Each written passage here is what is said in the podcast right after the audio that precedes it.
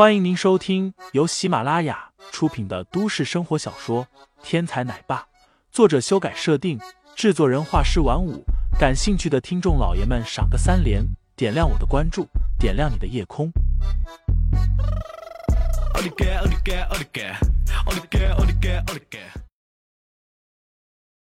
第十一章进警局上。林飞嘻嘻一笑，报告巡捕叔叔，您太漂亮了。我要是叫您阿姨，显得您太老了；要是叫您妹妹，又是对您职业的不尊重。所以干脆叫巡捕叔叔，您不会生气吧？油嘴滑舌，一看就是流氓。带走。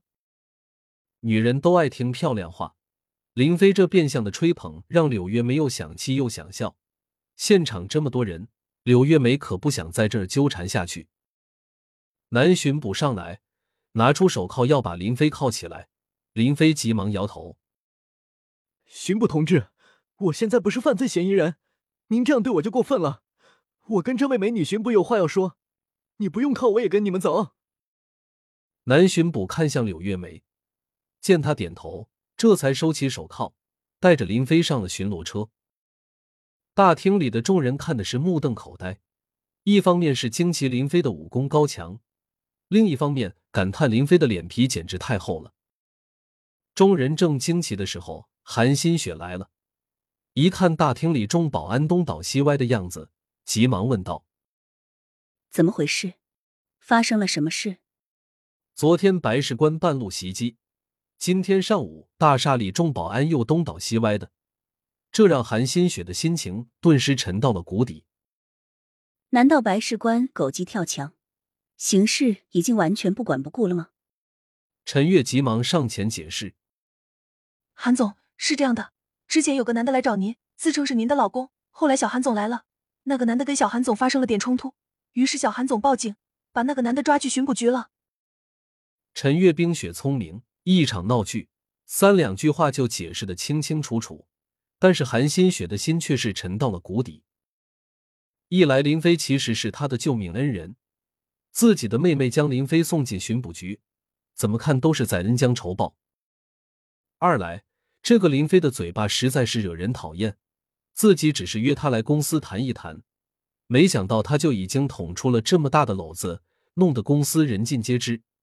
这他要是在巡捕局里面再胡说一通，把两人之间的关系都抖了出来。自己可就没脸见人了。姐，这就是你找的那个身体素质优异、智商达到一百八十的那个男人。韩新宇指着监控截下来的照片，对着韩新雪询问。虽然是监控截图，但是照片很清晰。只是照片里的那人表情要多猥琐有多猥琐，要多恶心有多恶心。这是韩新宇故意这么截下来的。刚刚在楼下被林飞气的智商都不在线了，回到楼上的办公室，韩新宇很快就想明白了这一切。有孩子，韩老公，这不正是我姐姐买种子的那个人吗？可恶，竟然追我姐姐追到公司来了！我一定不会让你得逞的。韩新宇咬牙切齿，所以才有了这么一幅截图。韩新雪有些哭笑不得。他没有想到自己的妹妹对林飞的怨念竟然这么深。心雨，这个林飞昨天傍晚刚刚救了我和萌萌的性命，如果不是他，我和阿霞、吴博、萌萌我们几个人就直接交代了。你总不能让这么对待救命恩人吧？韩新雪苦口婆心的开始劝说，奈何韩新雨雷打不动，铁了心要惩治一下林飞。学姐。你可不能这么心软。虽然林飞救了你和萌萌的命，但是这个林飞对你心怀不轨啊！他想要得到你，自然不会让你受伤。更何况，说不定那个白事官也是林飞找来的呢。韩新宇死活不松口。正在这个时候，阿霞的电话打来了：“大小姐，你快劝劝萌萌吧，萌萌哭着喊着要爸爸。”话还没说完，萌萌的哭声就传过来了。妈妈，妈妈，我要爸爸。萌萌可是韩新雪的心头肉，对于萌萌的要求，韩新雪向来有求必应，此刻一听萌萌的哭声，顿时六神无主，哪里还有半点女强人的样子？萌萌，萌萌，你听我说，你爸爸他现在有事，可能没时间照顾你了。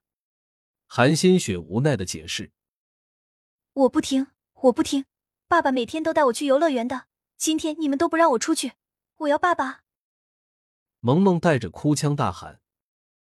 经过昨晚白石关追杀的事，韩新雪此时哪里敢让萌萌随便外出？吴伯已经是韩家最厉害的保镖了，他在白石关的手下面前都不能自保，还有谁能带着萌萌出去玩？听众老爷们，本集已播讲完毕，欢迎订阅专辑，投喂月票支持我，我们下集再见。